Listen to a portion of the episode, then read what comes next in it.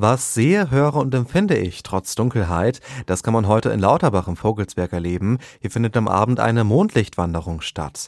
Gewandert wird im Naherholungsgebiet Heinig und Naturparkführer Thomas Klepper-Meyer erzählt auch eine Sage. Die Sage handelt von einem Wandergesellen, der im Urwald des Heinig aus einem hohlen Baum herangelockt wird von einer teuflischen Stimme.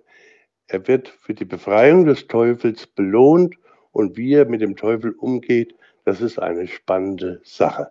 Ja, die Nachtwanderung dauert etwa drei Stunden. Taschenlampen und Handys sollen aber bitte ausbleiben. Los geht's heute Abend um 18 Uhr. Alle Infos zur Anmeldung gibt's auf der Homepage der Vogelsberg Touristik. Daniel Ketner, Lauterbach. Kino in der Kirche? Warum nicht? In Alten-Gronau im Sinntal im Main-Kinzig-Kreis ist heute Abend der französische Film Die Küchenbrigade zu sehen. Beginn ist um 19.30 Uhr. Der Eintritt ist frei, um eine Spende wird gebeten, denn der Förderverein will die evangelische Kirche erhalten und freut sich über Spenden für die Renovierung. Gleich vier verschiedene Spielfilme gibt es dieses Wochenende auch in der alten Kirche in Sagenzell bei Hünfeld zu sehen.